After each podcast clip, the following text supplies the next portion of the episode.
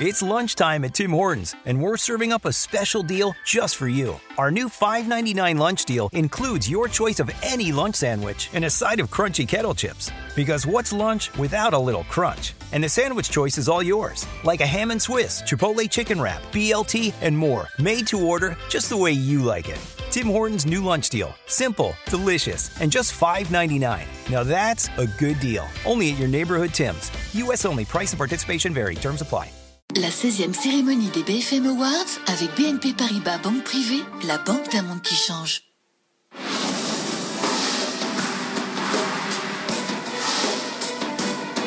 On a tout pour réussir. La France, c'est un pays qui est bien placé dans l'Union européenne, qui a des, gens créatifs, productifs. Donc euh, on n'a aucune raison de, ne pas réussir et de ne pas avancer. C'est aussi une transformation d'une économie qui soit plus écologique, plus digitale, plus qualifiée, avec davantage de compétences. Face à des difficultés, face à des problématiques, on est sûr que des hommes et des femmes entrepreneurs vont vouloir inventer, innover, créer. Gardons espoir, de toute façon on n'a pas d'autre choix. Il faut beaucoup de solidarité.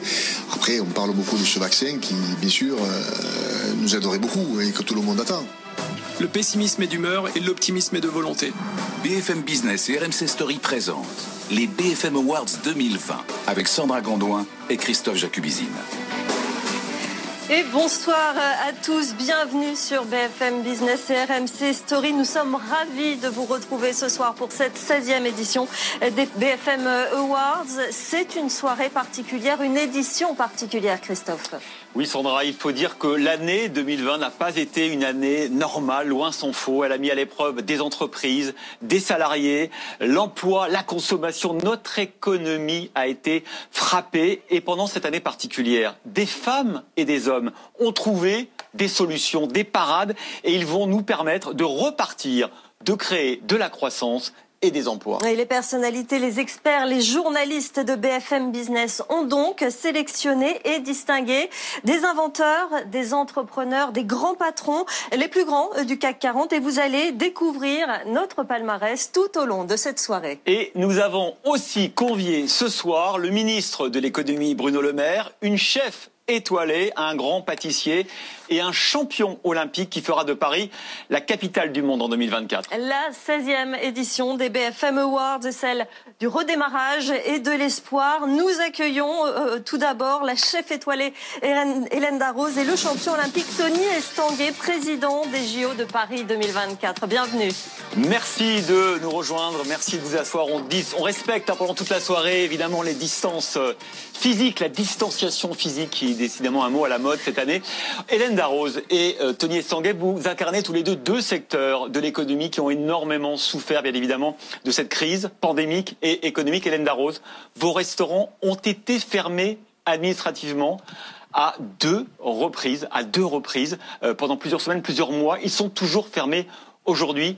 Mais on va repartir, on va festoyer dans vos établissements en 2021. Ils, sont fermés à moitié parce que moi j'ai quand même voulu euh, prendre aussi cette opportunité de faire de la vente à emporter euh, c'est toujours mieux que, que de rester euh, fermé. Ça paye aussi quelques quelques frais fixes. Donc euh, donc voilà, on, on, a, on, a, essayé de réagir et, et, et de, de, se mettre au goût du jour. Et, et puis ma foi, ça donne des idées parce que comme ça marche pas mal, comme on a lancé des choses nouvelles, et eh ben, ben aujourd'hui je, je je me je suis même peut-être en train de chercher un, un, un, local où je pourrais continuer cette activité qui ma foi nous a amusés, nous a donné du bonheur, où on a pris du plaisir et, et qui a bien marché. On, peut commander tous les soirs. On a vu les menus, hein, très, ça fait vraiment très très. Oui, alors, c'est quoi le menu par exemple ce soir, Hélène Darroze Ce soir, le menu, alors c'est surtout s'il y avait une, un développement, ce serait surtout sur sur l'activité burger, des burgers qu'on a vraiment fait, sur lesquels on a posé une signature.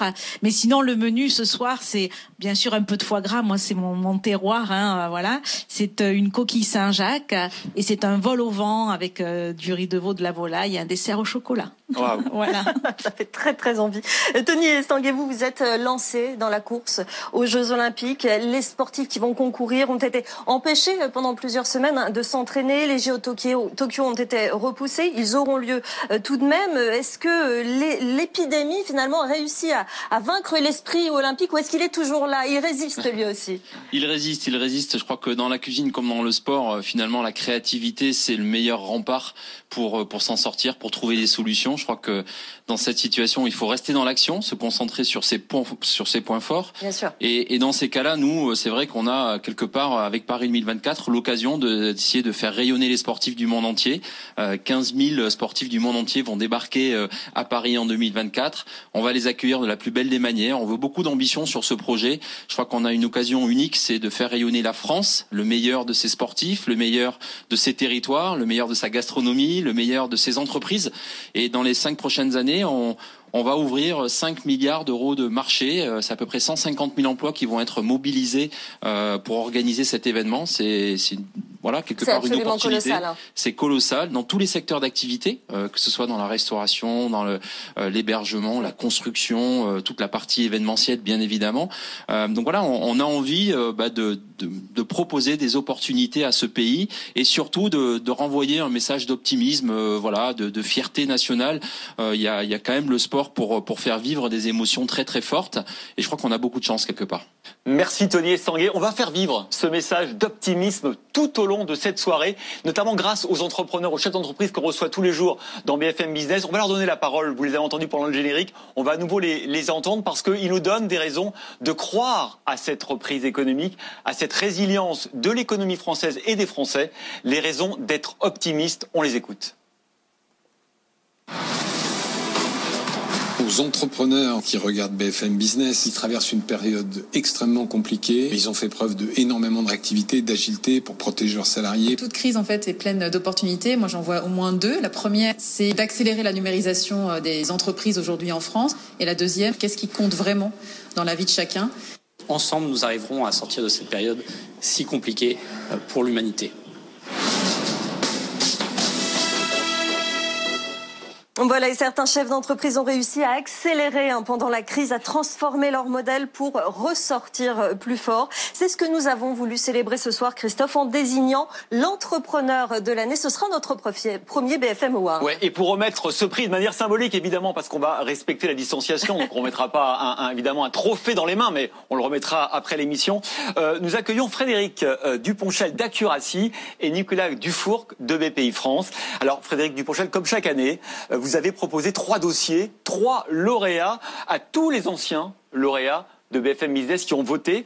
Dans quelques instants, on va connaître euh, le résultat.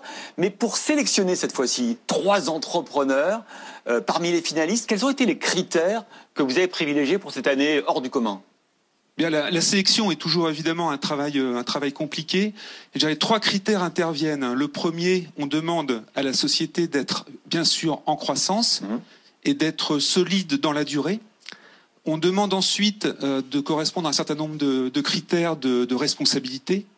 Et puis enfin, ce qui compte euh, d'abord, c'est la personnalité du dirigeant, de l'entrepreneur lui-même. Nicolas Dufour, que PPI France était aux côtés des entreprises tout au long de l'année, notamment euh, via les, les, prêts garantis par l'État. Évidemment, comment vous allez accompagner les entrepreneurs en 2021 dans, dans les mois qui viennent pour continuer? Écoutez, on pense et on le dit beaucoup, euh, ce matin j'étais avec 700 entrepreneurs encore, que le rebond post-Covid va être très fort. Ah oui. Alors quand est-ce qu'il va démarrer Personne ne sait, mais oui. il va démarrer. Euh, ça sera lié euh, essentiellement à la perception que le vaccin nous guérit. Hein. Et donc on va les accompagner dans la relance, dans la croissance, dans le retour à une espèce de joie entrepreneuriale. Euh, dont ils ont souvenir, bien entendu. Ils ont été extrêmement résilients cette année, les entrepreneurs, extrêmement résilients, et ils sont fiers de ça d'ailleurs, on l'entend beaucoup, et donc j'ai aucune inquiétude sur le fait qu'ils vont repartir à fond. Mais souvenez-vous, Nicolas Dufour, qu'en septembre, quand on a vu revenir les salariés et leurs euh, patrons euh, au travail, quelle énergie, quelle volonté de repartir, et puis malheureusement on a été frappé par la deuxième vague de la pandémie, mais là vous nous dites, c'est sûr, on va repartir une fois qu'on sera, qu'on aura sorti la tête de l'eau. Je suis extrêmement frappé depuis les annonces sur le vaccin de voir, oui. de voir à quel point la psychologie des entrepreneurs a à nouveau rechangé. C'est sûr que le pare-brise qu'on s'est pris euh, à la fin du mois d'octobre était quand même assez cruel. On est d'accord. Mais c'est fini. Alors les anciens lauréats de, des BFM Awards ont donc sélectionné l'entrepreneur de l'année. Et il s'agit de Et il s'agit de Brice Rocher, le PDG d'Yves Rocher. On va tout de suite regarder son parcours en images. Il ne s'est pas contenté d'être un héritier. Pour avoir repris le contrôle du capital de son groupe et multiplier les initiatives innovantes, Brice Rocher est l'entrepreneur BFM de l'année. C'est dans la maison familiale de Lagacy, dans le Morbihan, que son grand-père Yves Rocher crée ses premières crèmes. 60 ans plus tard, cet ancrage reste préservé par son petit-fils qui a pris la tête de l'entreprise à la mort de son grand-père en 2010. Son premier coup d'éclat, le rachat des parts de Sanofi pour redonner le contrôle de l'entreprise à sa famille. Une étape essentielle selon Erwan Lecause, directeur de l'industrie du groupe Rocher. On se place sur le long terme, donc on s'adapte aux événements, aux transformations nécessaires jusqu'à la concrétisation euh, récente, fin d'année dernière, du passage de, de l'entreprise à, à mission qui vient finalement juste officialiser ce qu'on a toujours fait pendant ces, ces 60 dernières années, entre guillemets. Parallèlement, le groupe Rocher se développe à l'international. Aujourd'hui, il possède 10 marques et réalise un chiffre d'affaires de 2,7 milliards d'euros. Pour Pierre Letzelter, membre du conseil de surveillance du groupe, Brice Rocher a transformé l'entreprise familiale. C'est un disciple du grand-père et c'est un disciple qui a eu l'intelligence de, donner une autre dimension aux choses. Il a vu la dimension qu'une entreprise devait avoir pour survivre, pour survivre face à tous ces, à tous ces grands groupes.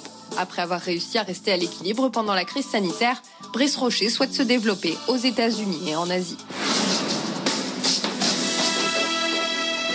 Et nous accueillons donc euh, Brice Rocher, l'entrepreneur euh, de l'année, le PDG d'Yves Rocher. Merci d'être avec nous ce soir. Bonjour Brice Rocher, merci de nous rejoindre. Euh, avant de vous donner la parole, moi j'ai quand même une question pour euh, Frédéric Duponchel, parce que on aurait pu remettre à, à, Brice Rocher le prix de la saga familiale. Ça a été le cas d'ailleurs il y a une dizaine d'années. On a choisi l'entrepreneur de l'année parce que c'est quelqu'un qui a réinventé, réinventé son entreprise. Écoutez, je crois que Brice Rocher démontre qu'on peut être un véritable entrepreneur en étant en commande de la, de la société familiale. Si je reprends nos trois critères, hein, le premier critère qui est un critère de, de croissance et de développement dans la durée, il a montré depuis dix ans la capacité à développer le groupe autour de notamment de très belles acquisitions. Le critère évidemment de responsabilité de l'entreprise est particulièrement euh, première euh, voilà. entreprise à raison d'être de France. Exactement, ouais. l'entreprise à mission et euh, Brice Rocher est extrêmement sensible à ce sujet et, je le sais s'implique personnellement. Et enfin, sur la, la personnalité de l'entrepreneur, bien Brice a montré qu'avec de l'énergie et, et, de la motivation, tout en respectant profondément les, les, racines du groupe, on pouvait faire de belles choses. Justement, Brice Rocher, hein, effectivement, vous avez racheté l'entreprise euh, en plusieurs fois pour reprendre le contrôle euh, de, de cette entreprise familiale. Depuis, vous l'avez réinventée. Vous en avez fait effectivement une entreprise à mission, la première en France. Ça changeait quoi pour vous cet aspect des choses? De devenir une entreprise à mission. Et ouais. Sincèrement, en fait, on, on, a fait que régulariser notre situation. C'est un, un, outil qui a été mis à disposition euh, grâce au gouvernement Macron. Euh, mais la réalité, c'est que le groupe Rocher, de mon point de vue, est une entreprise à mission depuis le début. Mon grand-père, quand il a créé l'entreprise, à l'époque, on est dans les années 50, il le fait pour démocratiser la beauté. Il prend le pari de la nature. À l'époque, c'était pas forcément ce qui paraissait le plus pertinent. C'est vrai pour lui, ça l'était. Il était clairement visionnaire de ce point de vue-là. Et il a aussi voulu créer des emplois localement en Bretagne parce que à l'époque les gens partaient vers la capitale pour essayer de trouver du travail et lui il a voulu stopper l'exode rural et donc il y avait déjà euh, cette volonté d'être une entreprise à mission et une entreprise à mission pour moi c'est une entreprise qui va conjuguer à la fois la performance économique sans performance économique il n'y a pas d'entreprise mais aussi une prise en compte du bien commun. Et puis, euh, c'est une fierté, j'imagine aussi, pour, pour vos salariés. Autre euh, fait marquant de, de, de l'année, c'est que euh, pendant cette pandémie, évidemment, vos, vos commerces ont été fermés, vos boutiques, et pourtant, vous me racontiez qu'en Italie, par exemple, pays profondément frappé par la pandémie, vous aviez enregistré une croissance, y compris en avril, en plus fort de la pandémie, parce que vous avez inventé le social selling, c'est-à-dire la réunion Tupperware via les réseaux sociaux. Alors, on, on, on ne l'a pas inventé. Je, je, pense sincèrement que euh, la clé aujourd'hui, c'est le mouvement. Il faut rester en mouvement. Le mouvement suscite l'adhésion des équipes, des clients, des partenaires. Et le groupe Rocher est une entreprise qui a été en mouvement en permanence. Mon grand-père, quand il a lancé la marque Yves Rocher dans les années 50, c'était distribué à travers la vente par correspondance traditionnelle. Fin des années 60, mai 68, grève des postes, plus de possibilité de distribuer les produits. Il ouvre des magasins pour prendre le relais de la vente par correspondance, parce qu'il ne voulait plus dépendre du secteur public. Aujourd'hui, nous avons le même problème, mais à travers les magasins. Vous l'avez dit, les magasins ont été fermés pendant un trimestre en France, et le social selling, justement, a permis de prendre le relais. Le social selling, c'est des réunions de vente à domicile, type Tupperware, comme vous le disiez. Sauf que ces réunions ne se font plus à domicile, elles se font sur les réseaux sociaux. Avec des influenceuses, par exemple Avec des influenceuses sur les réseaux sociaux, Facebook, WhatsApp. Et, bah, on est un animal social.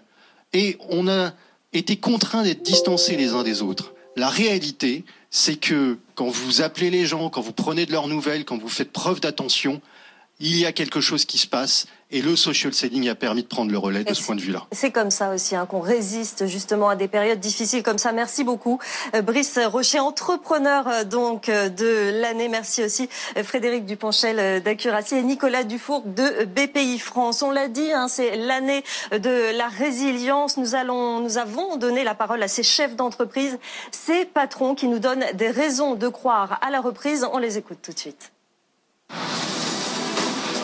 C'est l'incroyable capacité de rebond de, de, nos entreprises, la volonté d'entreprendre. L'utilité, c'est la seule chose qui est vraiment le moteur de notre développement et de notre profitabilité. Croire en les technologies, c'est le plus gros motif d'optimisme aujourd'hui. C'est pas une croyance béate, mais regardez ce que les technologies permettent de faire. Notre compétitivité, notre efficacité, nos compétences de demain, c'est la jeunesse d'aujourd'hui. Voilà. Il est de notre devoir d'entrepreneur de les amener dans le monde de demain.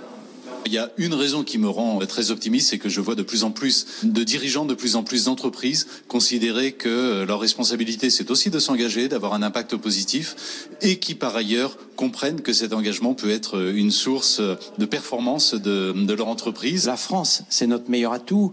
Encore euh, faut-il y croire, et moi j'y crois. Et c'est maintenant, maintenant l'heure de remettre notre deuxième BFM Award, celui de la révélation de l'année. Et j'espère, Sandra, que vous aimez les petites bêtes. Les petites bêtes qui Ah grouillent et qui rampent, Non, parce que nous allons bientôt les manger. Vous verrez dans un instant. En tout cas, pour remettre euh, ce prix, on accueille Kat Barlongan, la présidente de la French Tech, et Grégory Rabuel, le directeur général de SFR. Alors, Kat Borlongan, euh, la French Tech a encore marqué des points cette année. Euh, on n'arrête pas de faire cocorico, notamment l'antenne sur Good Morning Business. Vrai. Et quand on voit quand même la puissance des GAFA euh, en face, est-ce que c'est pas quand même un combat perdu d'avance? Est-ce que la French Tech peut résister tel le petit village gaulois? Euh, je pense que si la French Tech était toute seule, euh, oui.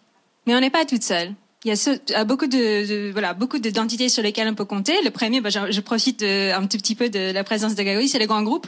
Euh, je ne sais pas si vous le savez, mais il y a 70% des startups. Je, je te regarde dans les yeux du coup. Il y a 70% des startups dans la French Tech qui euh, sont plutôt B2B. Et aujourd'hui, avec l'accélération de la transformation numérique des grands groupes, on espère qu'ils vont pouvoir faire plus de business avec eux pour faire en sorte que là, euh, les 0,01% du business que représente le grand groupe chez la French Tech augmente un tout petit peu.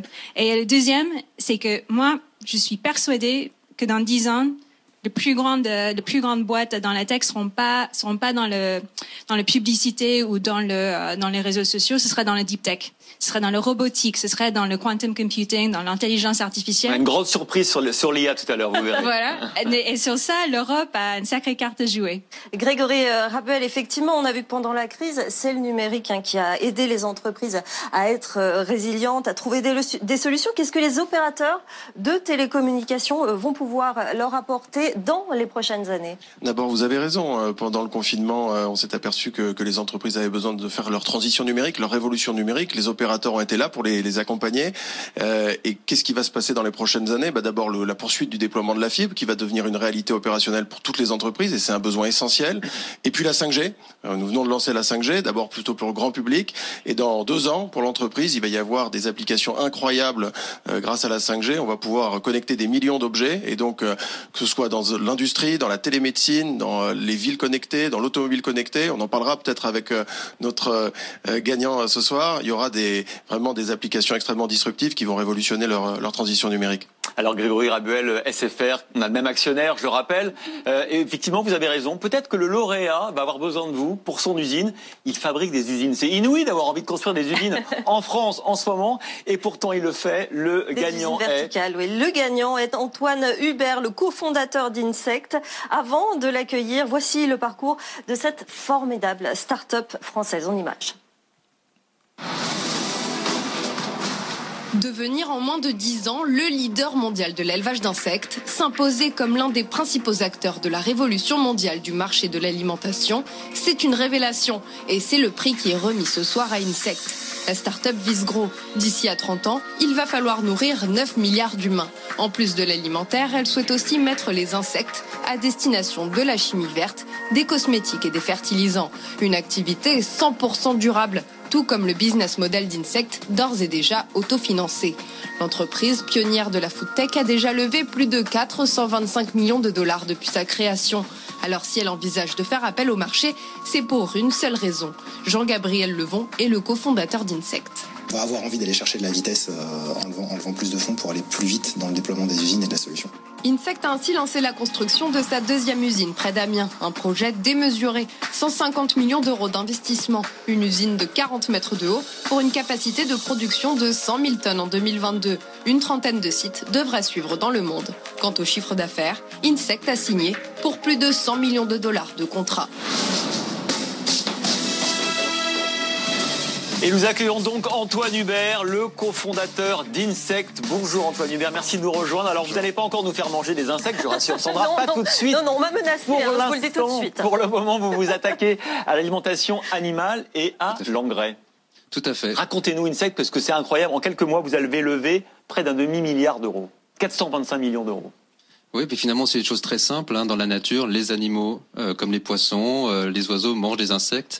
Euh, nos forêts, nos prairies sont fertilisées naturellement par le travail des insectes, des vers de terre. Et nous, on fait que ramener cette naturalité, revenir à l'essentiel et, et, fournir effectivement aux aquaculteurs français, aux cultivateurs, aux maraîchers, aux vignerons, ces produits-là.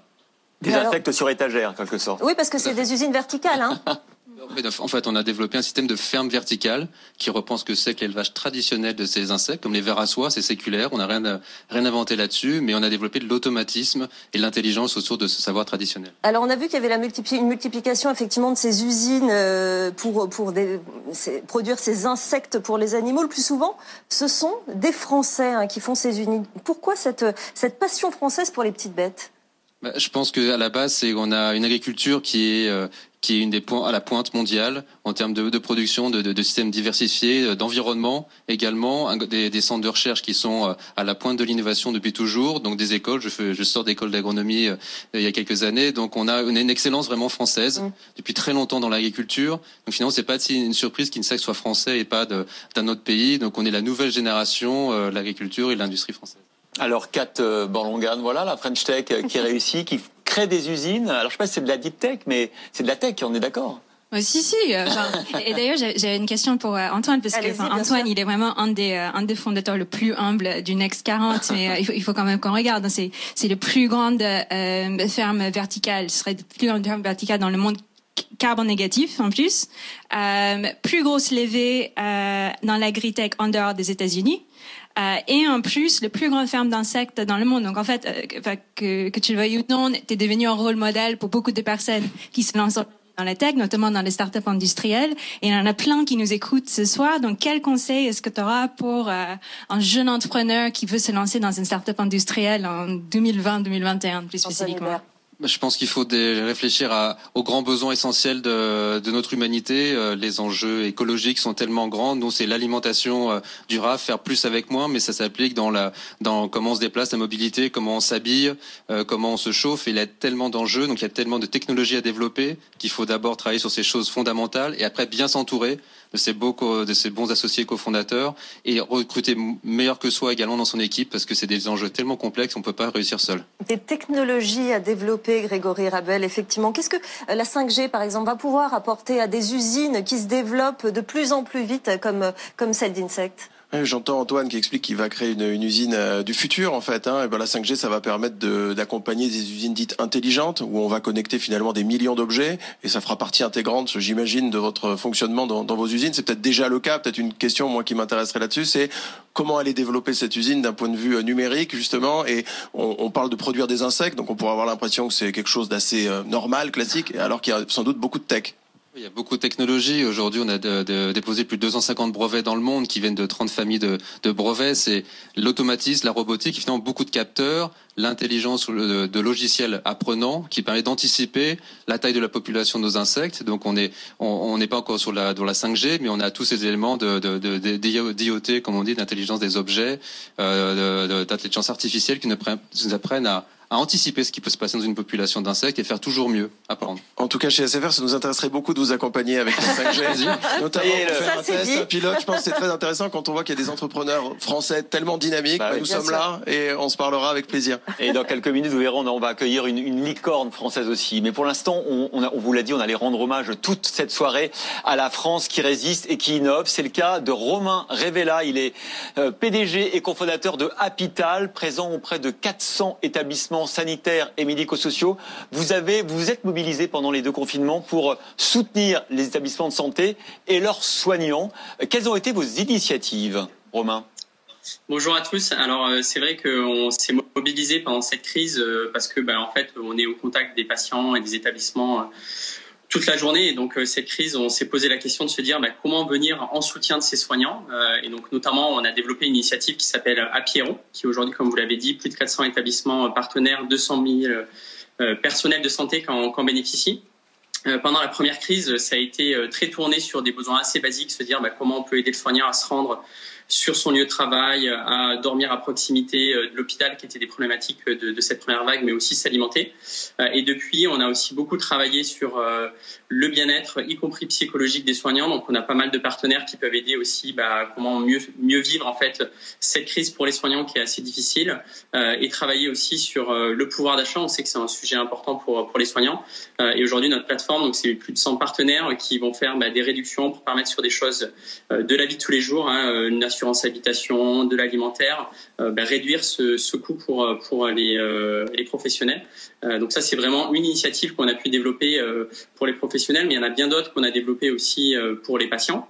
Donc travailler aussi toute la coordination en fait, notamment des dons qui ont pu être faits pour pour les soignants, beaucoup de choses sur la partie digitale qu'on a pu travailler également aussi pendant cette euh, cette crise sanitaire. On a vu euh, et ça euh, ce soit euh, sur d'autres sujets plus médicaux où la digitalisation s'est beaucoup développée. On voit que l'importance de digitaliser euh, bah, les parcours de santé c'est quelque chose d'important.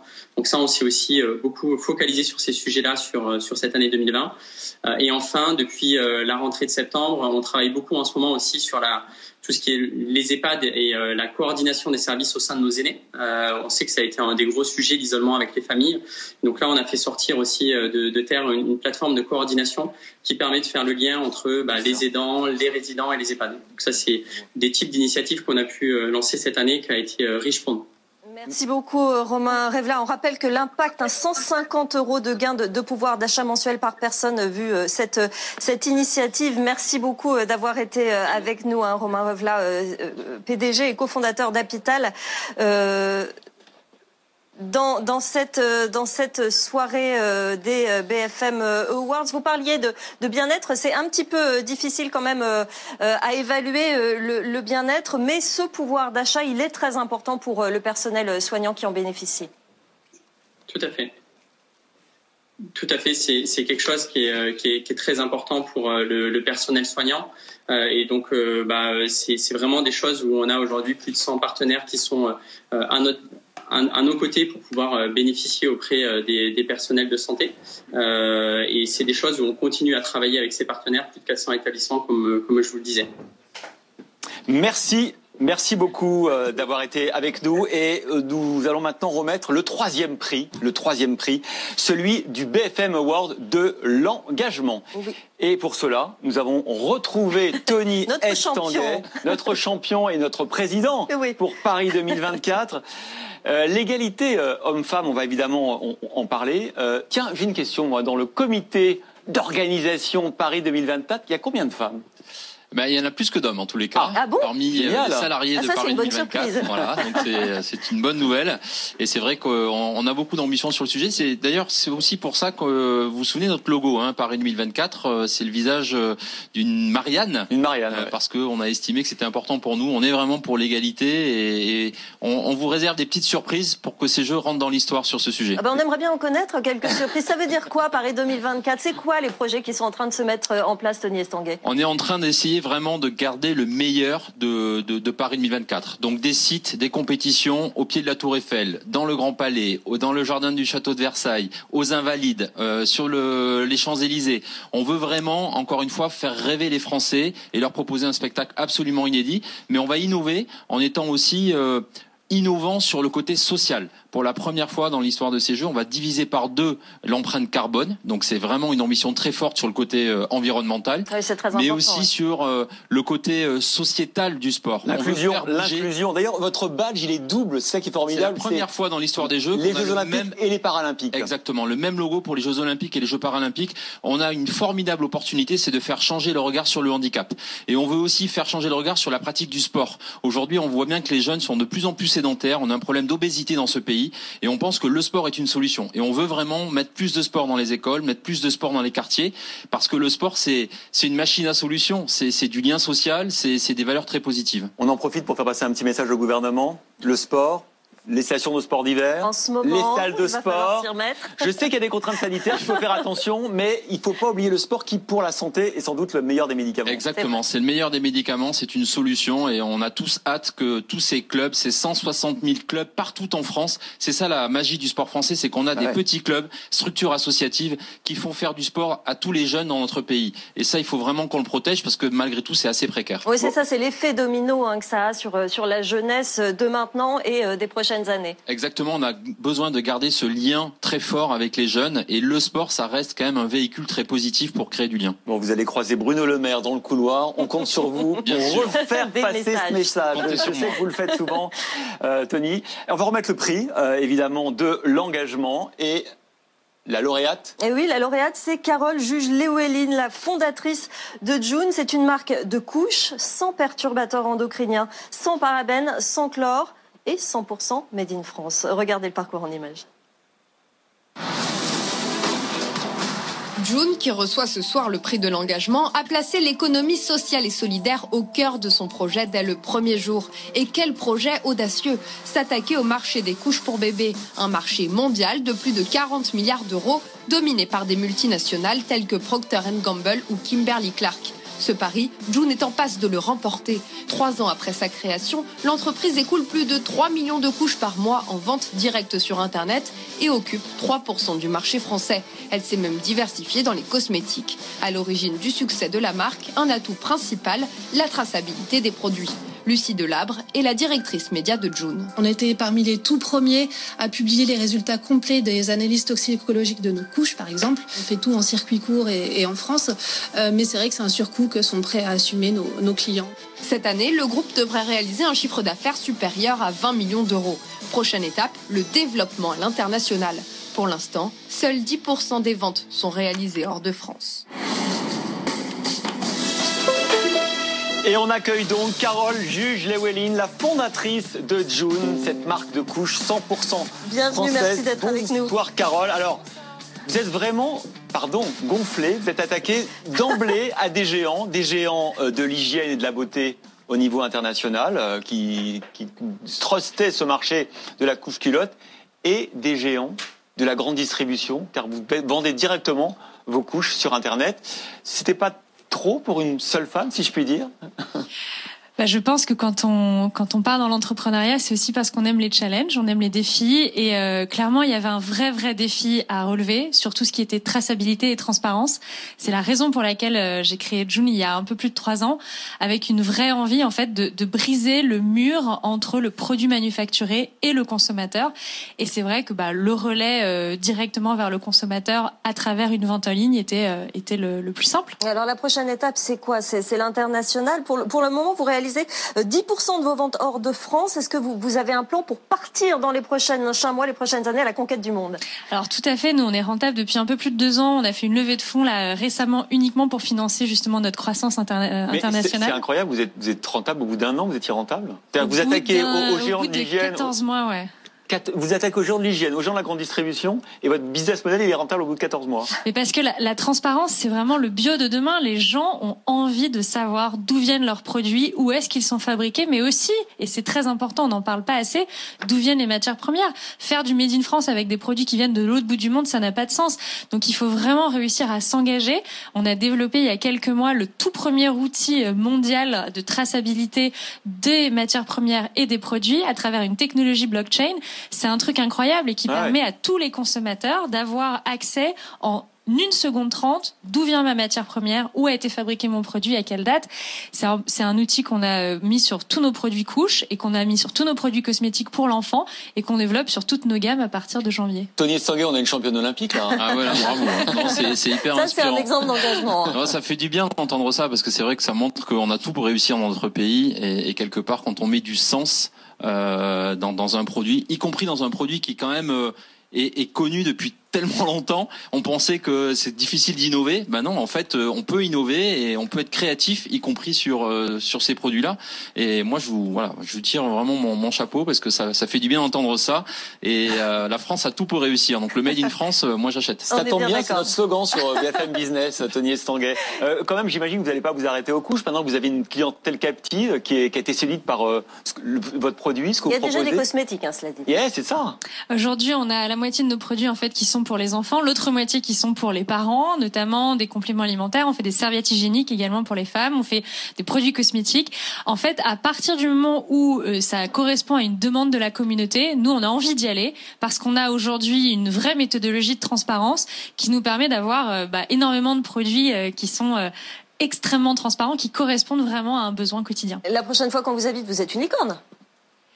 Alors pourquoi pas? Moi je crois beaucoup en fait. On parle beaucoup de valeurs avec un grand V. Moi j'aime beaucoup parler des valeurs parce que je trouve qu'en fait c'est un de mes buts, c'est de démontrer qu'on peut avoir un cercle économique qui est 100% vertueux, faire des bons produits de la bonne manière, les vendre en étant très transparent et être une bonne opération capitalistique. Et ben voilà, c'est vendu. Merci Carole, juge Lewelling, fondatrice de June. Merci Tony, Merci, Tony. euh, Estanguet. Et on vous l'avait promis tout au long de cette émission de la 16e édition des BFM Awards, on va rendre hommage à ceux qui ont fait avancer l'économie euh, durant cette année et particulièrement durant cette euh, période de crise.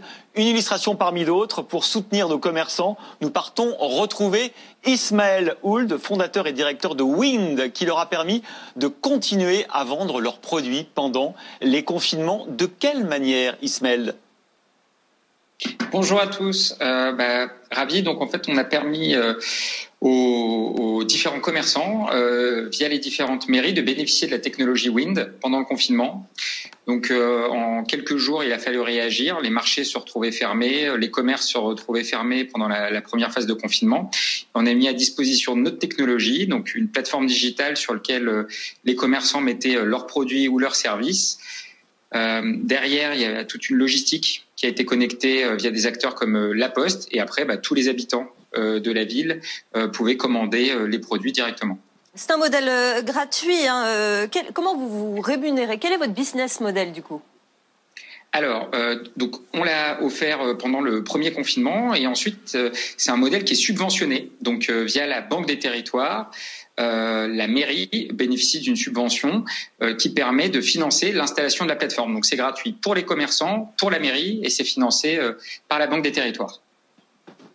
Merci beaucoup euh, Ismaël Yould pour cette initiative qui a permis de soutenir nos, nos commerçants. Dans un instant, nous allons découvrir dans sa deuxième partie d'émission, notamment le manager de la euh, décennie. Nous serons avec le ministre de l'économie Bruno Le Maire, le patron de PSA Carlos Tavares, qui avait gagné le prix du manager de, de l'année l'an dernier. Oui, et on se retrouve aussi dans trois minutes avec Hélène Darros, Tony Estang et Christophe Michalak pour la suite des BFM Awards. Tout de suite.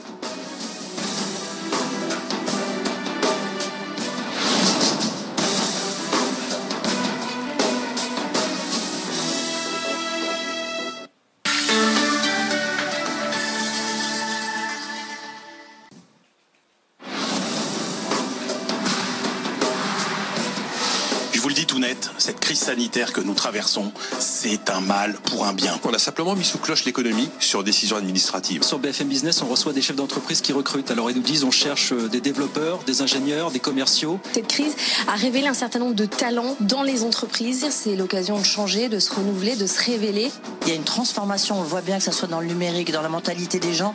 Et puis le numérique aussi, c'est un formidable facteur de dynamisme et d'engagement pour tous les talents de l'entreprise. Les relations vont être désormais plus saines, plus sereines et plus productives entre les différents acteurs du commerce. Des raisons d'espérer, d'être optimiste, mais on les trouve peut-être euh, sur les marchés, les marchés qui, grâce au vaccin, ont réussi à se fixer une perspective. On voit une multiplication des placements responsables, des placements verts, soucieux de l'environnement, et ça, c'est une tendance de fond. Ça a été vraiment un révélateur du génie entrepreneurial qui se trouve en France, et si on peut en sortir de cette crise avec une ou deux licornes en plus, c'est pas mal non plus.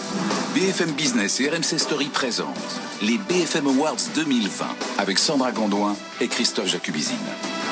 Est-ce que vous sentez, Sandra, ce vent d'optimisme qui souffle dans la rédaction de BFM Business, dont on vient d'entendre les grandes voix, mais aussi sur ce plateau, depuis le début de l'émission, la France résiste et redémarre. C'est une promesse qu'on vous fait ce soir. Il faut dire que nous sommes entourés de champions ce soir, de femmes et d'hommes qui portent haut les couleurs de la France à l'étranger notamment. Et nous remettons justement à présent le BFM Awards de la performance à l'international. Pour cela, nous sommes accompagnés d'Éric Lenoir, le directeur général de l'RRMS. Merci d'être avec nous ce soir. Et de Christophe Michalak, star de la pâtisserie. Une reconnaissance qui va au-delà des frontières justement. Six boutiques au Japon. On peut dire que là-bas, vous êtes littéralement un dieu vivant. C'est important d'aller à l'étranger comme ça pour euh, exporter votre art de la pâtisserie. En fait, il faut savoir qu'il y a deux pays où la pâtisserie euh, vraiment est au summum, c'est le Japon et la France. Donc on a beaucoup de chance, nous, Français, euh, de pouvoir y vivre de temps en temps et d'exporter notre savoir-faire. Et puis en plus, le Japon est un pays juste fabuleux, donc euh, profitons-en. Qu'est-ce que vous a apporté, Christophe, ce premier développement international et quelles sont vos, ambitions en la matière et d'autres continents, l'Amérique du Sud, peut-être le Moyen-Orient? Alors il faut savoir qu'il y a 20 ans, je travaillais euh, à Kobe, euh, exactement, donc je connais très bien le, circuit japonais. Et puis euh, les Japonais sont vraiment très fans de la pâtisserie française, donc c'était évident pour moi et nécessaire, et c'était un peu un rêve d'enfant, bien évidemment, d'être présent sur place. Alors ça va très vite parce que j'ai des très bons partenaires. Et on a six boutiques actuellement, peut-être qu'on en aura plus, donc tant mieux pour répondre à votre question, cher Christophe, euh, où ailleurs on pourrait se développer la pâtisserie française comme nous on la conçoit Eh bien, c'est un peu plus difficile parce que la pâtisserie, elle est très luxueuse, elle est très bien représentée en France et au Japon. C'est difficile. J'avais une touche récemment pour Dubaï, mais c'est un peu compliqué. Euh, New York, j'y ai vécu et c'est un autre concept, c'est un autre combat, c'est une autre vision. Voilà, je trouve que mon métier, euh, on en parlait tout à l'heure, euh, il va falloir être agile. Tout chef d'entreprise va devoir euh, travailler différemment, faire évoluer son métier, et mon métier est en train d'évoluer jour après jour. Alors justement, on a, on a Eric Lenoir qui est avec nous, qui va vous donner des conseils parce que c'est le directeur général de l'RRMS. Vous accompagnez au jour le jour des Français qui, comme Christophe Michalak, veulent exporter à travers le monde. Un conseil pour, euh, pour Christophe? On accompagne surtout des entreprises qui veulent exporter. Un conseil, euh, le conseil, c'est euh, certainement d'anticiper, de se préparer. Il y a des opportunités. On voit que 2021 euh, sera certainement une année d'opportunités pour pour les entreprises françaises. Mais même s'il y a des opportunités, il y a des risques. Et le risque, c'est dans l'ADN du dirigeant. Vous êtes bien placé pour le savoir. Mais il faut il faut aussi savoir préparer son exportation. Et préparer son exportation, c'est anticiper, anticiper les évolutions de marché, anticiper la solvabilité euh, financière des partenaires avec lesquels on, va travailler. Et puis, euh, c'est aussi se faire payer. Et je pense que c'est euh, un domaine d'expertise, un domaine d'expertise dans lequel l'RRMS est, est, fier d'accompagner ces 10 000 clients dans leur projet de croissance à l'international. Et ce soir, justement, le BFM Awards de la performance à l'international a choisi une entreprise eh bien, qui, qui n'a pas choisi le moindre des défis, celui de s'attaquer aux géants d'Amazon. Pour cela, il fallait un petit miracle. Et c'est d'ailleurs le nom que l'entreprise s'est choisi. Miracle. C'est une conquête du marché mondial à un rythme effréné qui vaut ce soir à Miracle le prix de la performance à l'international. La start-up française propose à ses clients de créer leur propre place de marché numérique qui leur permet de vendre en ligne leurs produits. En 2012, Philippe Corot et Adrien Nussenbaum fondent Miracle dans des bureaux parisiens de quelques mètres carrés. Depuis, l'entreprise a séduit 300 clients dans 40 pays différents. Parmi eux, des géants comme Carrefour qu'elle accompagne partout dans le monde. Preuve de sa croissance fulgurante, elle est désormais implantée à Paris, Londres, Munich, Boston et Barcelone. Depuis sa levée de fonds en septembre, sa valorisation atteint 1,5 milliard de dollars, ce qui en fait l'une des licornes françaises. Miracle réalise aujourd'hui 60% de son chiffre d'affaires hors d'Europe. La start-up veut désormais recruter 1000 nouveaux collaborateurs pour accélérer son développement aux États-Unis, en Asie et en Amérique latine.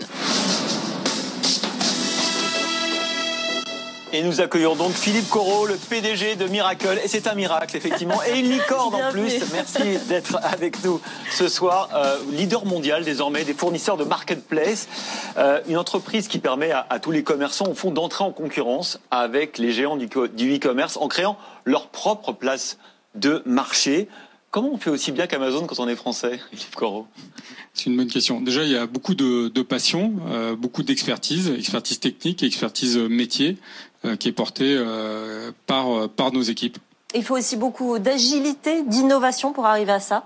Oui, bien sûr, l'agilité, l'innovation, c'est clé. D'ailleurs, l'agilité est, est vraiment dans l'ADN de notre métier, puisque les modèles de plateforme, les business models de marketplace sont des modèles qui sont extrêmement agiles. Effectivement, c'est dans l'ADN de, de Miracle. Alors, j'ai regardé vos chiffres. Euh, vous réalisez 40% du chiffre d'affaires en Europe et déjà 40% aux États-Unis. Donc, non content déjà de, de, proposer une alternative à Amazon, vous allez les défier sur leur marché et ça fonctionne. Oui, effectivement, mon associé Adrien Nussenbaum est parti euh, s'installer euh, aux États-Unis à Boston en 2015 et c'est lui qui a porté tout le développement de, de, Miracle en Amérique du Nord et en Amérique du Sud avec euh, les, premiers membres de l'équipe euh, sur place. Comment on fait pour grandir si vite sans se laisser déborder, Philippe Corot? Bah, c'est ce que je disais, on reste focalisé sur euh, sur notre ADN qui est l'expertise, l'expertise métier, l'expertise technique et le service qu'on que nous apportons à nos clients. Donc on ne se laisse pas déborder parce qu'on reste vraiment focalisé sur sur sur le service pour nos clients. Eric Lenoir, là, c'est une réussite totale à l'export. Hein. Ils n'ont pas besoin de vous pour, euh, pour, pour, pour ça. Tout le monde a besoin de nous, mais c'est vrai que c'est une vraie belle réussite. Ça fait partie de ces réussites du digital français qui savent exporter leur savoir-faire à l'étranger. Moi, j'ai un client pour vous, Christophe Michalak. Ben il, faut, créer une marketplace de la pâtisserie. Hein. Non, mais si vous voulez des cadeaux d'entreprise, je suis présent et j'aime beaucoup vos baskets. Merci beaucoup. Vous allez échanger des produits, du coup. J'imagine que vous aimez aussi beaucoup les pâtisseries de Christophe Michalak. Donc, euh, on, peut faire, on peut faire quelque chose. Ça peut se négocier. Hein. Ça, peut se négocier, effectivement. Euh, une petite euh, idée pour l'international, la prochaine étape, Christophe Michalak non, La prochaine étape, c'est solidifier mon entreprise, être sur le pont, sortir de cette crise et encore une fois, voilà, d'être encore plus, avoir euh, cette niaque qui nous caractérise. Enfin, en tout cas, je prends l'ensemble de mon entreprise pour avancer et encore être plus fort. Donc bravo. Euh, une entreprise française comme ceci, c'est un succès phénoménal. Oui. Et pour vous, Philippe Corot, les prochaines étapes, parce que vous avez, vous avez coché toutes les cases, c'est quoi les prochaines cases à, cocher? Non, il nous en reste encore beaucoup, beaucoup euh, à cocher. encore une fois, nous, notre, notre, on reste vraiment focalisé sur de nouveaux clients, sur continuer notre développement en Europe et à l'international. Donc ça passe par euh, des nouveaux clients, des nouveaux marchés, euh, des nouvelles industries, des nouveaux use cases pour notre pour notre logiciel. Et, euh, ce n'est, on est pour l'instant qu'à une étape de, de là où on veut aller. Le BFM Award de la performance à l'international. Merci beaucoup euh, Philippe Corot, merci. Eric Lenoir, merci Christophe Michalak d'être venu avec nous euh, ce soir pour euh, ces BFM Awards. Et je vous emmène sur la côte ouest. Ah oui, je sais que vous à Los Angeles. Los Angeles. Ah, eh ben c'est vendu. On part à Los Angeles tout de suite en direct avec là encore le savoir-faire français, l'intelligence française puisqu'on part chez Facebook, mais où l'intelligence artificielle est dirigée par un Français, c'est Yann Lequin qui est en direct avec nous. Euh, des milliers de chercheurs travaillent avec vous autour de l'intelligence artificielle. Évidemment, ici, ce mot l'IA, ça fait encore un petit peu peur. Qu'est-ce que ça va nous apporter demain? Ça nous apporte déjà beaucoup de choses. Ça nous apporte euh, Déjà, ça sauve des vies. Euh, les systèmes d'assistance à la conduite des voitures, par exemple, euh, qui évitent les collisions, qui réduisent le nombre de collisions de 40%, des systèmes d'analyse d'images médicales, et puis surtout la grosse utilisation à l'heure actuelle, c'est le filtrage d'informations sur les réseaux sociaux, sur l'internet, etc., pour euh, montrer aux gens les informations qu'ils veulent voir, et puis surtout filtrer les informations toxiques, violentes, etc. Euh, Yann Lequin, on rappelle que vous êtes lauréat du prix Turing 2019, hein, une sorte de prix Nobel de l'informatique. Alors vous êtes un Français à la tête des labos IA de, Facebook, c'est formidable, il y a un vrai appétit pour le talent français sur la côte ouest américaine? Oui, alors en fait, moi, je suis basé à New York, dans les, bureaux euh, new-yorkais de, Facebook. Euh, Facebook a des, laboratoires de, recherche et développement en intelligence artificielle en Californie, bien sûr, à New York, à Seattle, uh, à, Pittsburgh, à Boston, et puis en Europe, à Londres et à Paris, et puis aussi un, petit labo en Israël, à Tel Aviv. Donc ça fait en fait beaucoup d'endroits, et le, laboratoire de, Paris que j'ai créé il y a environ cinq ans, un peu plus de cinq ans, est en fait un des plus gros et, un, de ceux qui a euh, en fait apporter le plus de, progrès technologiques euh, qu'on voit tous les jours quand on utilise Facebook dans la traduction automatique de langue, dans le, filtrage d'informations, etc. Donc euh, un gros succès en fait, hein, une, énorme euh, demande pour les progrès technologiques et scientifiques qui sont faits dans l'IA de la part de, Facebook. Et ce qui est important en plus, c'est qu'on fait de la recherche ouverte, donc toute notre recherche est distribuée, elle est disponible à tout le monde, tout le, les logiciels sont open source aussi. Yann Lequin, c'est quoi la prochaine innovation de l'intelligence artificielle qui va révolutionner nos vies? Votre pari? Alors, il y a plein de choses qui vont se passer dans les années qui viennent, qui sont simplement la, la pénétration dans l'économie et dans le marché et dans la vie de tous les jours des technologies qui existent déjà, qui sont euh, disponibles dans les labos mais pas encore euh, déployées. Et puis, euh, d'autres. Euh, la, prochaine révolution, à mon avis, va, va venir de, de, de projets, de, de, progrès conceptuels en fait dans l'intelligence artificielle, de, nouvelles techniques sur lesquelles on est en train de travailler mais qui marchent pas encore, qui permettront aux machines en fait d'apprendre un petit peu à la manière des, humains et des animaux et d'acquérir une sorte de, de, de, sens commun. Et donc ça, ça ouvrira la porte à des, par exemple, des, voitures complètement autonomes qui, pourront euh, euh, conduire n'importe où, des, robots euh, domestiques, des, systèmes de, questions-réponses qui peuvent, qui peuvent nous aider, des, des assistants virtuels d'une certaine manière qui pourront nous aider dans notre vie tous les jours et répondre à n'importe quelle question qu'on a. Alors, c'est, il y a encore besoin d'une révolution, c'est-à-dire qu'on n'a pas encore la, la science qu'il faut pour, pour ça. Merci beaucoup Yann Lequin, patron de l'IA chez Facebook, d'avoir été en direct avec nous euh, ce soir euh, dans euh, cette cérémonie des BFM Awards. On va maintenant remettre, Christophe, le BFM Award de la saga familiale. Mais oui, parce que la singularité du capitalisme français, c'est l'existence de grandes dynasties familiales qui offrent une alternative au capitalisme boursier. Et pour remettre ce BFM Award de la saga familiale, Marguerite Bérard de la BNP nous a rejoint sur ce plateau et la chef étoilée Hélène Darros, de nouveau avec vous, avec nous, euh, la BNP qui nous accompagne euh, depuis 16 années pour ces BFM euh, Awards, Marguerite Bérard. Quel message on peut faire passer ce soir? Les banques ont beaucoup soutenu les entreprises pendant la crise, elles ont été à côté des entrepreneurs, sauf qu'il va falloir remettre, j'ai envie de dire, retravailler en 2021 pour les faire repartir, pour les aider à investir. Est-ce que vous avez les reins solides pour redonner un, coup de fouet à l'économie française.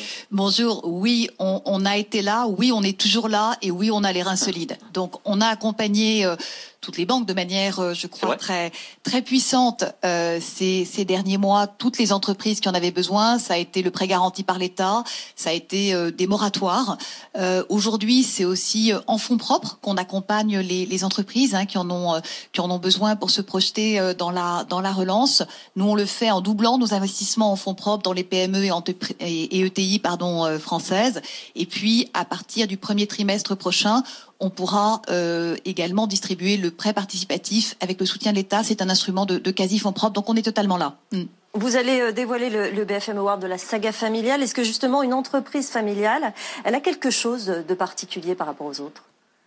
Elle a, euh, à mes yeux, plusieurs choses de, de particulier. Ce sont des, des, des histoires qui, ce sont des sagas euh, sur euh, sur euh, souvent plusieurs décennies qui se passent de génération en génération. Ce sont des entreprises ancrées dans un territoire et qui peuvent être en même temps des, des réussites mondiales. Donc ce sont de, de très belles histoires entrepreneuriales, familiales, enthousiasmantes. Hélène Darros, quand on est chef étoilé, on est aussi quelque part une entreprise, une entreprise, un entrepreneur familial. Alors, moi, je suis issue d'une famille de cuisiniers. Je suis la quatrième génération. Alors, moi, j'ai pas. C'est moi qui ai un peu coupé euh, la, tradition parce que c'est vrai que j'ai choisi de, à un moment donné, de, de, de m'émanciper un peu de, de, de, la localisation de la famille. Vous avez gardé l'ADN. Oui, voilà, c'est ça. J'ai gardé l'ADN et l'accent et les valeurs surtout, hein, parce que les, les, valeurs que je défends, qu'elles soient euh, les valeurs de mon métier de, de, cuisinière, mais aussi les valeurs de, de, de chef d'entreprise et puis de femme. Hein, je, les dois à l'éducation que j'ai reçue de ma famille. Hein, ça c'est clair et net. Donc euh, je leur suis redevable de tout ça. Alors, avant de remettre ce prix, découvrons le gagnant de cette saga familiale. Il s'agit d'Alexandre Mérieux, hein, Christophe, le PDG du groupe Biomérieux. On le regarde le parcours en images. 1897-2020, ce sont les 123 ans d'innovation et d'avancées scientifiques portées par la famille Mérieux qui sont récompensés ce soir par le BFM Award de la saga familiale. L'histoire du laboratoire démarre en 1897 quand Marcel Mérieux, élève de Pasteur, fonde son institut à Lyon. 20 ans plus tard, cet institut déménage dans la métropole lyonnaise pour pouvoir accueillir les chevaux de laboratoire. Leur sang était utilisé dans la vaccination contre les maladies infectieuses. 1937, le fils de Marcel, Charles Mérieux, reprend les rênes de l'entreprise à la mort de son père. Sous sa direction, elle emploie des techniques modernes pour développer la culture in vitro.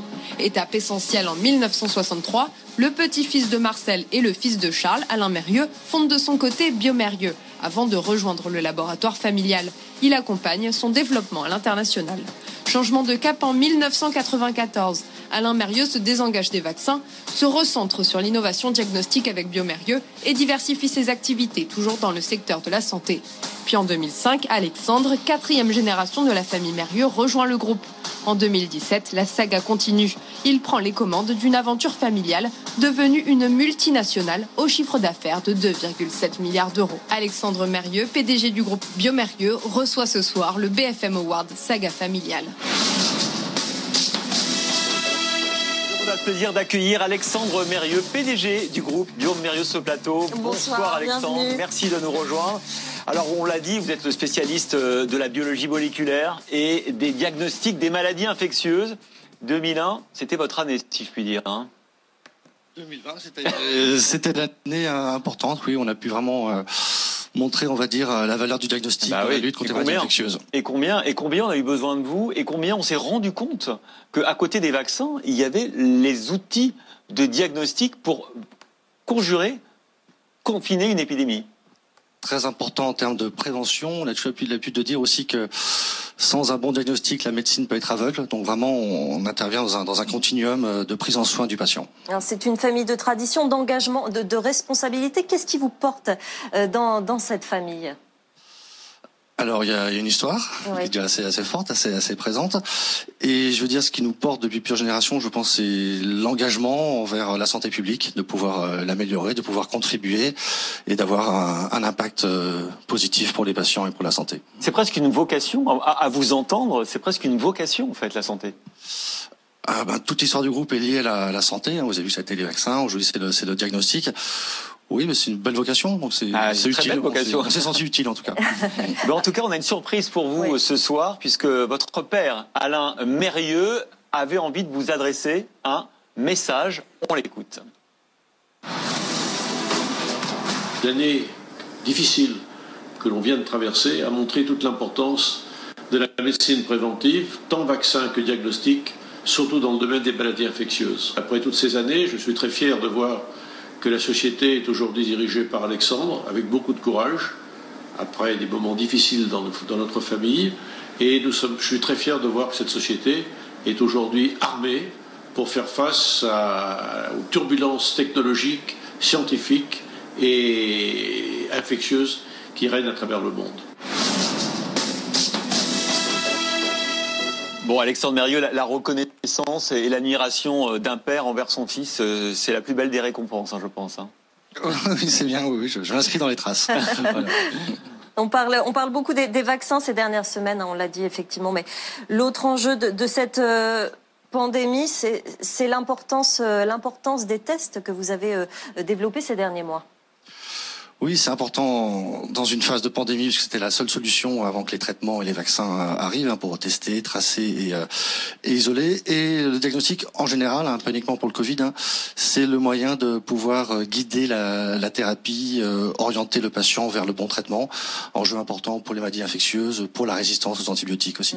Hélène Darroze, euh, la clé de la réouverture des vaccins, elle est aussi là, hein, dans les tests, que ce soit des tests géniques ou des tests salivaires, on a besoin d'eux. Hein. Bah, euh, c'est notre lueur d'espoir, quoi. Hein, c'est la lumière au bout du tunnel, donc euh, c'est sûr que merci beaucoup, c'est tout ce qu'on a à dire. Parce que Et Marguerite Bérard, il faut les soutenir effectivement, hein, ces, ces, ces, entreprises. C'est une saga familiale que j'adore parce que c'est une histoire qui est, qui est innovante, qui est courageuse, euh, qui, est, qui est mondiale. Et puis c'est la santé. Et je pense que jamais plus que cette année, euh, voilà, on en avait, on en avait terriblement besoin.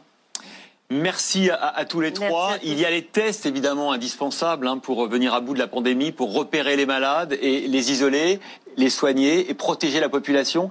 Mais il y a bien sûr les vaccins également. Nous allons donc à présent partir à Lille avec le professeur Xavier Nassif de l'Institut Pasteur de Lille euh, qui est avec nous en, en direct. Racontez-nous euh, où en êtes-vous dans la mise au point d'un vaccin, professeur? Alors euh, bonjour monsieur tout d'abord, bonjour à tout le monde et félicitations à, monsieur Mérieux pour euh, pour cet award. Et en fait à Lille, les vaccins, Lille c'est surtout à donner à la mise à la découverte d'un traitement plus que d'un vaccin. Euh, je veux dire, quelque part, les deux instituts Pasteur euh, en France, celui de Paris et celui de Lille, se sont un peu partagé le terrain. Euh, c'est le hasard qui l'a voulu, puisque l'Institut Pasteur s'est lancé dès le début dans un vaccin. À Lille, nous avons un projet vaccinal, mais qui est un projet qui utilise une vieille plateforme, non pas une vieille plateforme, une ancienne plateforme de biologie moléculaire qui utilise le, le vaccin contre la coqueluche, mais on s'est surtout adonné à essayer de retrouver un traitement contre un antiviral dirigé contre le SARS-CoV-2 et euh, en utilisant un repositionnement euh, qui existait sur le campus euh, à l'aide d'une chimiothèque qui, elle, était sur le campus. Et nous avons pu mettre en évidence un, un composé pour lequel nous sommes en train de faire le design d'essais cliniques pour, pour, pour le tester, son efficacité sur action antivirale. Mais alors la, question est la même que pour le vaccin. Pour ce traitement, quelle est l'échéance? À partir de quand va-t-il pouvoir, va-t-il pouvoir arriver dans la population? Eh ben, écoutez, dès que nous, pour l'instant, tout ce que, nous, je veux dire, tous les signaux que nous avons fait, aussi, nous avons fait aussi bien in vivo chez la souris pour l'instant. Nous sommes en train de préparer des, des, des, expériences précliniques un peu plus sophistiquées en utilisant des animaux un petit peu plus supérieurs, le macaque. Pour tous ces, et puis les essais cliniques qui devraient suivre, on espère que pouvoir commencer les essais cliniques le plus tôt, euh, le tout début de l'année prochaine serait l'idéal pour pouvoir avoir des résultats euh, euh, au plus tard pour le printemps. Voilà. Merci beaucoup. Merci, euh, professeur Xavier Nassif de l'Institut Pasteur de Lille, d'avoir été en direct dans cette soirée avec nous. Pour finir cette émission, nous avons décidé de remettre cette année un BFM Award du manager de la décennie. Et pour remettre ce prix exceptionnel ce soir, nous appelons Bruno Le Maire, le ministre de l'économie, des finances et de la relance, Carlos Tavares, le président de PSA Fiat Chrysler et manager de l'année l'an passé et Alain Veil, le président d'Altis France. Merci à tous les trois. Merci Carlos Tavares de revenir un an après. Quelle année quelle année pour vous Non seulement vous avez dit mener la fusion avec vos nouveaux amis de Fiat Chrysler, vous allez nous dire d'ailleurs quand ça sera prêt, et en plus vous avez traversé l'une des plus graves crises euh, de l'automobile mondiale. Tout ça en un an. C'est vrai, c'est une année bien chargée, mais c'est une année qui est pleine d'espoir. C'est une année où nous avons effectivement traversé la tempête, pas tout seul, avec beaucoup d'autres partenaires, mais nous avons surtout préparé l'avenir, et ceci représente pour nous euh, une grande lueur au bout du tunnel qui tire l'ensemble de l'entreprise. Donc c'est vrai que c'est une année très chargée, à la fois sur le plan du travail, de la charge psychologique, mais aussi une année pleine d'excitation et d'espoir. Alors la date pour le nouveau groupe, comment il s'appellera déjà? Euh, Stellantis. Stellantis, exactement. ça sera pour quand? Mars, avril? Ce sera dans le courant du premier trimestre 2021. Nous sommes actuellement en train de collecter les, dernières, euh, euh, les derniers feux verts de l'ensemble des pays que nous consultons. Vous seriez surpris de connaître la longue liste des pays que nous devons consulter pour obtenir les autorisations réglementaires. Et nous essayons de tirer tout ceci, évidemment, le plus tôt possible à l'intérieur du premier trimestre 2021. Et nous avons convoqué une assemblée générale de nos actionnaires le 4 janvier, le 4 janvier à la fois du côté de FCA et du côté de PSA. Peut-être encore une question quand même. On a vu émerger un, nouveau constructeur automobile qui s'appelle Tesla. Il vous a tous dépassé au cours de l'année 2020. Ça veut dire quoi? Est-ce qu'on est à la veille d'une révolution euh, de l'industrie automobile? Et, est-ce que vous allez pouvoir le rattraper? Ça veut dire que nous avons un nouveau concurrent, et un nouveau concurrent très sérieux, effectivement, dans le domaine des véhicules zéro émission, avec des modes de distribution qui sont innovants, avec des façons de lancer les véhicules qui sont différents, avec des technologies différentes. C'est donc pour nous un excellent, un excellent stimulant. Et donc nous le voyons comme ça, c'est un, un, concurrent très sévère, euh, très aguerri finalement, malgré son jeune âge, mais il a aussi une, une particularité, c'est qu'il n'a pas d'héritage.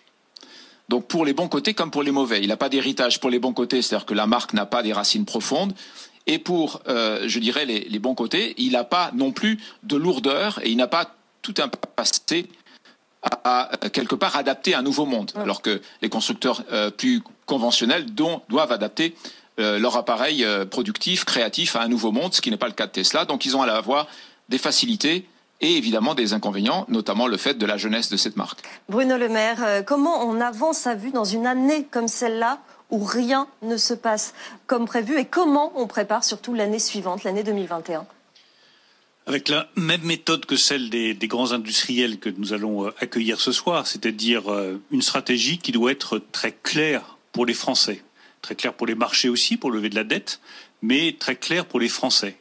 Elle repose sur deux pieds. Le premier, c'est la protection. Il faut protéger des secteurs entiers qui sont très fragilisés par la crise. Je pense au tourisme, à l'hôtellerie, à la restauration, l'industrie automobile aussi que nous avons aidé, l'industrie aéronautique. Et il faut dans le même temps anticiper sur ce que sera la sortie de crise et donc investir massivement sur les technologies de demain. Et je veux remercier Carlos Tavares qui, euh, par exemple, a parfaitement joué le jeu des batteries électriques. On va relocaliser de la production de batteries électriques en France grâce à PSA et au choix de Carlos Tavares, grâce à Total et au choix de Patrick Pouyanné. On aura demain une usine qui ouvrira 2022-2023 avec des batteries électriques produites en France pour équiper nos voitures électriques. Protéger, anticiper, c'est les deux pieds de notre stratégie. Alain Veil, président d'Altis France, on a vu l'importance des médias pendant cette crise. On était aux côtés des entrepreneurs, notamment sur BFM Business, tout au long de, de, des deux confinements. Quel va être le rôle des, des médias en 2021 pour accompagner la relance de l'économie? Le rôle des médias est très important parce que les médias font circuler l'information. BFM Business est au cœur de cette stratégie. On est un média qui est consacré uniquement à la promotion des entrepreneurs, des entreprises, d'informer autour de tout ce qui se passe dans le monde économique, que ce soit les décisions politiques ou les décisions des entreprises. Donc on est dans une période historique, donc effectivement on joue un rôle encore plus important et on l'a bien vu depuis le début de la crise qui a correspondu au moment où la chaîne a développé sa matinale sur euh, un canal TNT, donc avec une audience beaucoup plus importante. Et on a vu le, le rôle qu'on jouait aussi bien auprès des petites entreprises qui ont besoin de l'information, parce que le, le, gouvernement, tous les jours, fait des ouais. annonces extrêmement importantes. Effectivement, le gouvernement a été très, très actif euh, dans cette crise pour aider les entreprises qui ont besoin. Donc euh, les gens ont besoin d'informations extrêmement rapidement. Donc on joue un rôle très important. On joue un rôle aussi important dans le débat qui est aussi nécessaire sur la meilleure façon de faire pour s'en sortir, parce qu'on traverse une vraie guerre, une guerre sanitaire, mais pour l'économie, c'est une vraie guerre, c'est un séisme. Et puis, on donne aussi la parole à tous les acteurs, que ce soit les chefs d'entreprise. Carlos Tavares a été présent pendant la crise. Je m'en souviens d'une interview que vous avez donnée au moment où vous étiez au Mans sur BFM Business. Et puis Bruno Le Maire vient souvent en ce moment sur BFM Business parce que est il est attendu par tous les téléspectateurs. Et je crois que dans cette crise, il y a une sorte d'union nationale de tous ceux qui sont un peu acteurs, que ce soit les médias, que ce soit les chefs d'entreprise, que ce soit les hommes politiques, pour essayer de faire en sorte qu'on s'en sorte le mieux.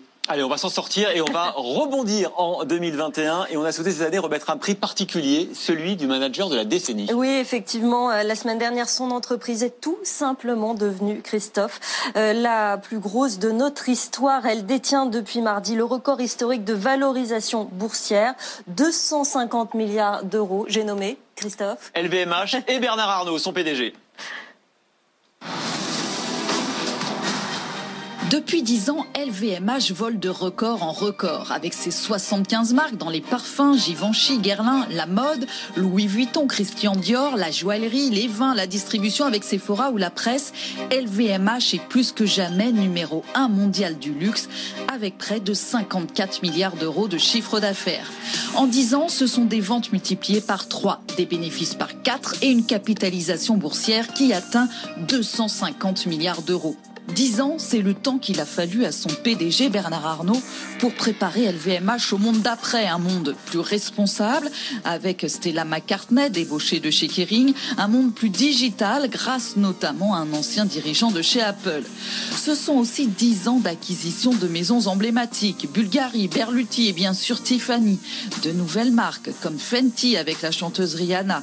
Et de nouveaux métiers comme l'hôtellerie avec l'acquisition de Belmont et le déploiement de Cheval Blanc.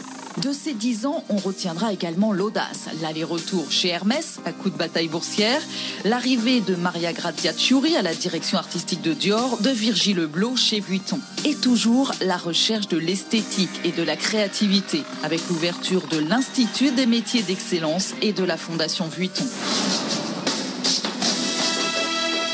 Et nous accueillons donc Bernard Arnault, le PDG de LVMH. Merci, monsieur de nous rejoindre. Si vous voulez bien vous asseoir ici. Euh, quelle année, Bernard Arnaud D'abord, félicitations, pour ce prix qu'on ne peut pas vous remettre physiquement. Distanciation physique oblige, mais on vous le fera parvenir. Je disais, euh, consécration boursière. Alors, ça ne suffit pas, mais quand même 250 milliards d'euros. Vous avez battu le précédent euh, record, celui de France Télécom. C'est important quand même d'être la plus grande entreprise française boursière de tous les temps? Ce qui est important, c'est ce que nous faisons dans l'entreprise c'est ce que l'on réussit à créer, c'est ce que l'on réussit à faire partager nos équipes. Et moi, je leur dis toujours, le profit, c'est une conséquence. Ça ne doit pas être un objectif. Donc, euh, la capitalisation boursière, qui est indicateur d'autres, qui varie, qui dépend un peu de l'offre et de la demande, de l'époque, euh, de ce que fait la bourse, euh, c'est un indicateur, c'est une conséquence, mais ça ne doit pas être un objectif. Et nous sommes très fiers dans le groupe d'avoir réussi à devenir effectivement euh, un des premiers employeurs français. Euh, je le dis parce que nous avons l'honneur d'avoir le ministre des Finances euh, parmi nous, le groupe qui paye le plus d'impôts. L'administration nous est pas toujours très reconnaissante d'ailleurs. bon, ça au passage. Hein. Et nous sommes fiers de défendre les créations françaises, l'artisanat français dans le monde entier. Hein. Et mon, rôle préféré, finalement, c'est un peu d'être l'ambassadeur de la France quand je voyage. Malheureusement, depuis un an, je voyage assez peu. Justement, pour autant, malgré ce rôle, malgré votre nom, Bernard Arnault, quand on voit une pandémie comme celle-ci arriver, quand on voit la moitié de la planète confinée, les défilés qui s'arrêtent, les magasins qui ferment, comment on se dit comment on va rebondir? Est-ce que vous avez eu peur? Bah, euh, je suis évidemment frappé de voir l'ampleur de cette crise. Hein, qui est une première, euh, en tout cas récente, parce qu'il y a eu d'autres crises sanitaires dans le monde euh, dans les siècles passés, mais euh, l'ampleur de celle-ci alors, moi, je m'intéresse surtout aux conséquences économiques hein, et à la situation économique de la crise. Et ce que je constate, c'est que, d'abord, les crises sont récurrentes. Hein. Je disais à mes associés, à mes actionnaires, depuis 5-6 ans, on, ne peut pas rester comme cela dans un monde où la croissance est perpétuelle, où l'argent euh, ne coûte pas grand-chose, il coûte encore moins aujourd'hui d'ailleurs, et où euh, finalement tous les indicateurs montent au ciel. Nous allons forcément rencontrer une crise. Et je n'étais pas écouté, d'ailleurs même pas par mes associés euh, en interne, et cette crise est arrivée je n'avais absolument pas prévu qu'elle serait d'origine sanitaire. Mmh. Mais ce qu'on peut dire, euh, en comparant à la précédente, hein, qui était plus d'une dizaine d'années, en 2008, c'est qu'elle est assez différente, même très différente, mais qu'elle a été beaucoup mieux gérée. Parce que la précédente, c'était une crise dont l'origine était essentiellement économique et qui a failli vraiment plonger le monde dans une catastrophe épouvantable. Je me rappelle qu'à ce moment-là, les banques euh, avaient l'impossibilité de se prêter entre elles et euh, Bruno Le Maire doit s'en rappeler, bien entendu, hein, qu'on a frisé à certains moments, notamment euh, dans la faillite de cette banque Lehman Brothers, qui n'a pas été soutenue par le gouvernement américain, on a frisé l'effondrement du système bancaire international, qui aurait été une catastrophe alors de grande ampleur. Aujourd'hui, nous sommes dans une situation différente et nous n'avons jamais été au bord de la catastrophe économique. Hein, euh, on l'a géré on a dépensé beaucoup d'argent, mais on n'a jamais été au bord de la vraie catastrophe. Bon alors Bruno Le Maire, les impôts ont servi à quelque chose. Vous avez bien géré la crise économique, si j'en crois Bernard Arnault. le choix que nous avons fait avec euh, l'ensemble du gouvernement, avec le président de la République, euh, c'est effectivement instruit par l'expérience de 2008 de réagir très vite et très fort. Et donc on n'a pas compté l'argent public pour euh, soutenir les PME, les artisans, les indépendants, et maintenant pour soutenir d'ailleurs tous les groupes qui peuvent être concernés par la crise. Je pense une fois encore aux restaurateurs, aux hôteliers, aux salles de sport, au monde de la culture qui reste encore très touché par la crise. Et je suis convaincu que c'était le bon choix stratégique. Pourquoi? Parce que ça veut dire qu'on ne va pas perdre des compétences. On ne va pas perdre tous ceux qui travaillent dans les restaurants, dans les hôtels. On va pas perdre des usines. on en a parlé souvent avec Carlos Tavares du risque de voir des usines fermées, voire disparaître. On ne va pas perdre nos technologies. Et donc, dès que les mesures sanitaires seront levées, nous allons pouvoir rebondir très fort. Et moi, je voudrais vous faire part d'une conviction profonde. La France rebondira fort en 2021. Elle a montré au troisième trimestre que dès que vous levez les mesures de confinement, vous pouvez redémarrer très fort. Je suis convaincu que dès que la crise sanitaire sera derrière nous, la France, qui a des ressources exceptionnelles, pourra redémarrer très vite. Alors cette décennie a été celle du luxe. D'ailleurs, euh, Bernard Arnault, vous êtes le manager de la décennie. Carlos Tavares, la prochaine décennie, c'est celle du luxe ou de l'automobile? Ce sera celle de la liberté de mouvement. Je pense que ce que les citoyens ont découvert, c'est l'importance et la valeur de la liberté de mouvement. Or, nous, nous sommes là pour servir cette liberté de mouvement sous toutes ses formes. Et donc, euh, nous voyons devant nous, quelque part, un boulevard pour répondre à ces attentes. Et on a bien vu au travers des différents confinements que finalement, la liberté de mouvement que nous considérions tous comme un acquis, bah, c'est quelque chose qui nécessite d'être soutenu par des objets de mobilité qui sont adaptés aux besoins, c'est-à-dire qui sont sûrs, qui sont propres et qui sont abordables. Eh bien, nous, nous sommes là pour offrir à nos concitoyens une liberté de mouvement qui soit sûre, qui soit propre et qui soit abordable. Donc on a une décennie devant nous pleine de pleine d'espoir. Et c'est quoi la décennie du luxe, Bernard Arnault? Parce que vous avez remporté tous vos paris de la décennie précédente. Si vous aviez un conseil à donner euh, soit aux entrepreneurs, soit aux industriels du luxe, c'est quoi les dix prochaines années de votre industrie? Si vous voulez euh, parler d'un conseil à des, jeunes, puisque notre groupe se définit comme un groupe d'entrepreneurs. C'est un groupe familial mhm. et un groupe d'entrepreneurs. De maison, un groupe de maison. Et un groupe de maisons qui sont euh, globalement très indépendants.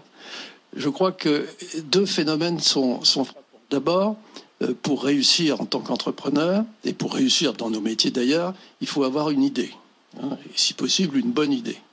Mais les bonnes idées abondent euh, comme les gens intelligents d'ailleurs, mais ça ne suffit pas.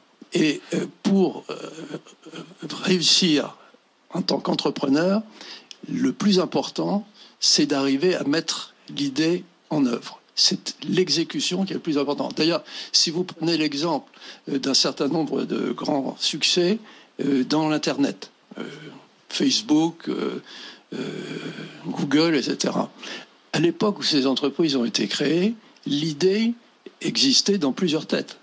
Et plusieurs tentatives ont été faites euh, au même moment pratiquement. Sauf qu'une seule, dans ces différents domaines, hmm. n'a réussi. Parce que la mise en œuvre a été euh, exécutée euh, de manière parfaite. Voilà. Et dans nos métiers, c'est un peu la même chose. C'est pas suffisant de faire appel à un créateur génial qu'on essaye de détecter, qu'on essaye euh, de faire travailler, à qui euh, on, donne euh, toute une série de, libertés, voire quelquefois les pleins pouvoirs, mais derrière cela, il faut exécuter sur l'ensemble de la planète le développement des produits. Alain Veil, c'est ça le secret, c'est de se réinventer en permanence dans, vos métiers respectifs. et, par exemple, la télé de demain, c'est quoi? Tous les secteurs sont concernés par la transformation digitale. S'il y a un côté positif dans la crise que nous connaissons, c'est qu'on va sans doute tous faire un saut technologique très important. Les habitudes sont en train de changer dans l'organisation du travail, l'usage du digital progresse encore.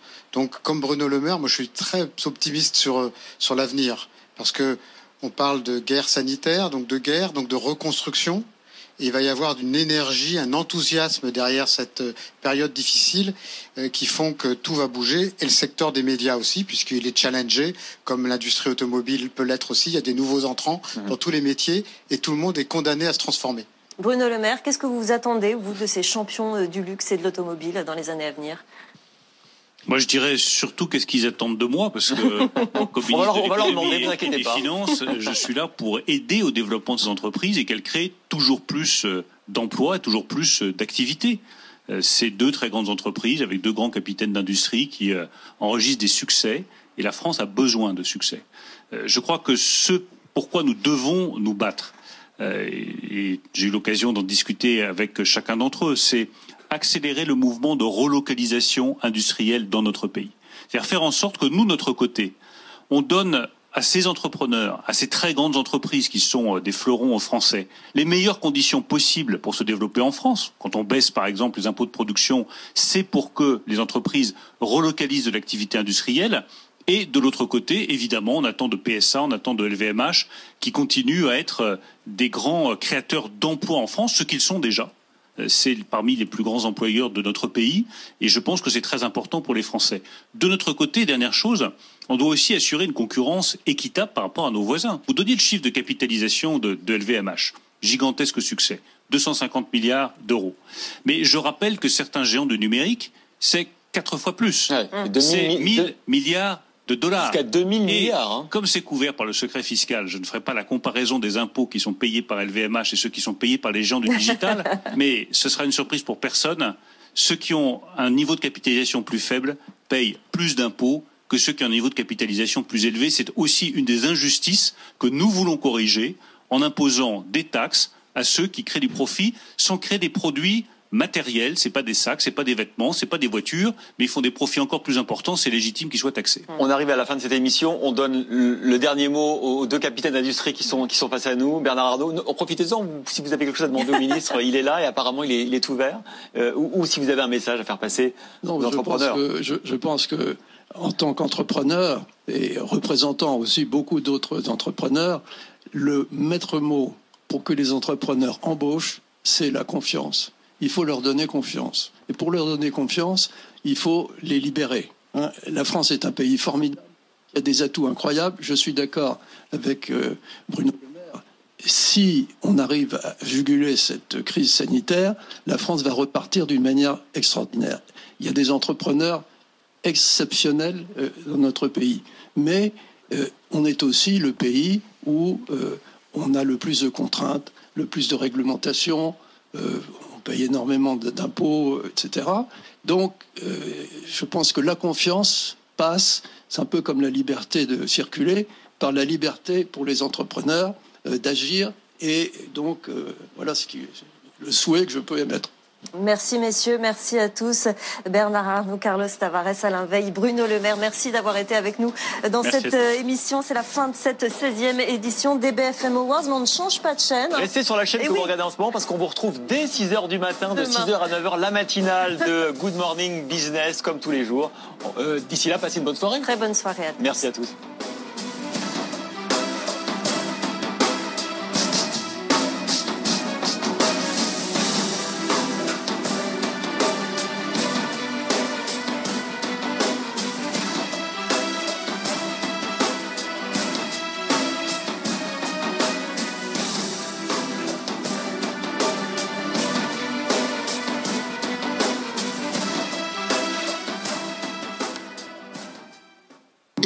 La 16e cérémonie des BFM Awards avec BNP Paribas Banque Privée, la banque d'un monde qui change. When you need mealtime inspiration, it's worth shopping Kroger, where you'll find over 30,000 mouthwatering choices that excite your inner foodie. And no matter what tasty choice you make, you'll enjoy our everyday low prices, plus extra ways to save, like digital coupons worth over $600 each week. You can also save up to $1 off per gallon at the pump with fuel points. More savings and more inspiring flavors make shopping Kroger worth it every time. Kroger, fresh for everyone. Fuel restrictions apply. Save big on your Memorial Day barbecue, all in the Kroger app. Get half gallons of delicious Kroger milk for 129 each, then get flavorful Tyson natural boneless chicken breasts for 249 a pound, all with your card and a digital coupon. Shop these deals at your local Kroger, less than 5 miles away, or tap the screen now to download the Kroger app to save big today. Kroger, fresh for everyone. Prices and product availability subject to change. Restrictions apply. See site for details.